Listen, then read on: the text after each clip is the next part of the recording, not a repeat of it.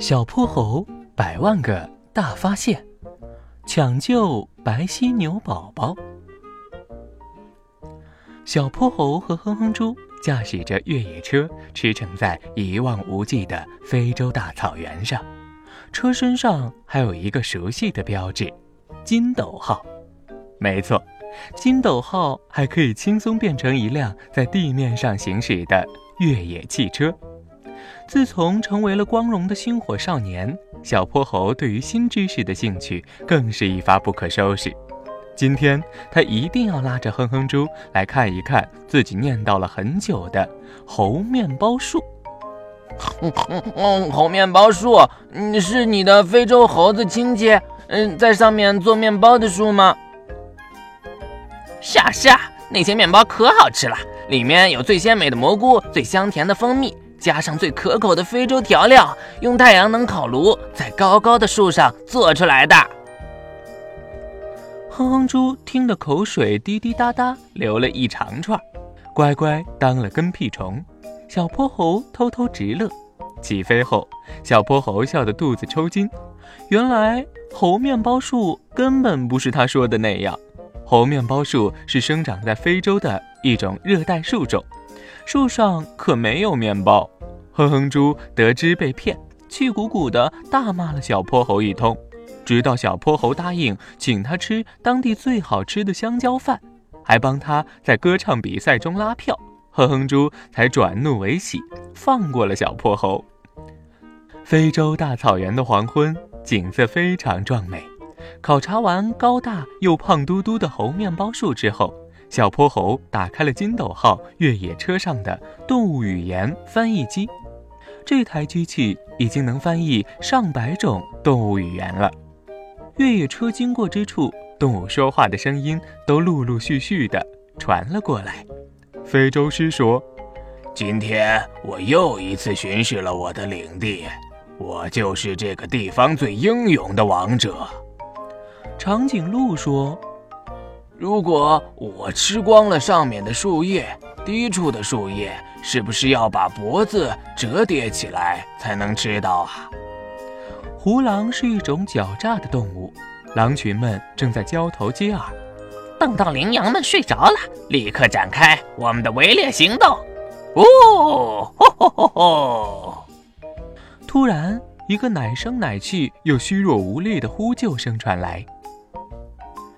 救我！嗯，快来救救我呀！我吞了一个硬邦邦的家伙，我肚子快要撑破了，我饿得受不了了啦！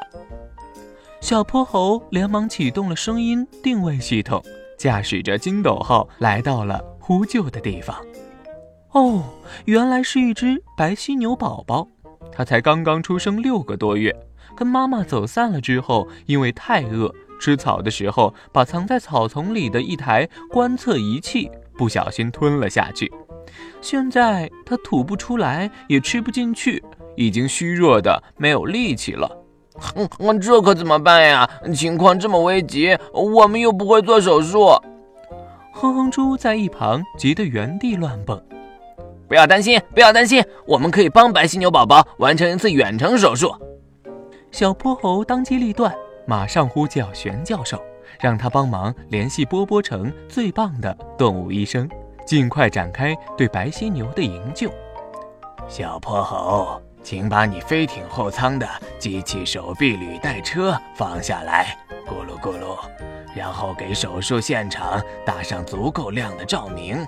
其余的就交给波波城著名的陆医生吧，咕噜咕噜。营救立即开始了。陆医生派出了非洲近地医疗中心的无人驾驶医疗救护车，只见医疗救护车里伸出了无菌消毒后的机械臂，而陆医生通过高速卫星通讯技术以及远程高清视频作业，仿佛他就在现场一样，用机械臂开始做起了手术，很快的就把卡在白犀牛宝宝胃里的观测仪器给取了出来。小泼猴和哼哼猪根据陆医生的指示，做着现场配合工作，紧张的浑身大汗。陆医生皱了皱眉，说道：“白犀牛宝宝的胃里还在流血，必须迅速止血才行啊！看来需要启动超微血管纳米机器人了。在陆医生的操作下，机械臂从医疗车的后舱取出一盒超微血管纳米机器人，植入了白犀牛宝宝的体内。通过监视器观测到，这些极其微小的纳米机器人迅速启动，开始修复肠胃壁，很快就止住了血。手术成功了。小泼猴和哼哼猪，你们马上给他准备一些流质营养液，白犀牛宝宝急需营养，好尽快恢复体力。他俩连忙照办。不大一会儿，白犀牛宝宝开始甩动它的小尾巴，慢慢的从地上站了起来。这个时候，远处草丛里一个庞大的身影慢慢走近。呀，是他的妈妈！他的妈妈找来了。母子见面，场面分外的温馨和感人。小泼猴和哼哼猪又哭又笑，哼哼猪更是激动的手舞足蹈，唱起了歌。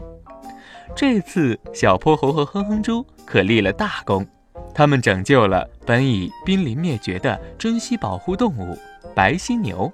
玄教授大大的表扬了他俩，还要把他们写在星火少年荣誉榜上。非洲太美了，我们今后还会来非洲看猴面包树吗？不知道白犀牛宝宝他们怎么样了？返程的日子到了，看着广袤的非洲大草原，小泼猴和哼哼猪有点恋恋不舍。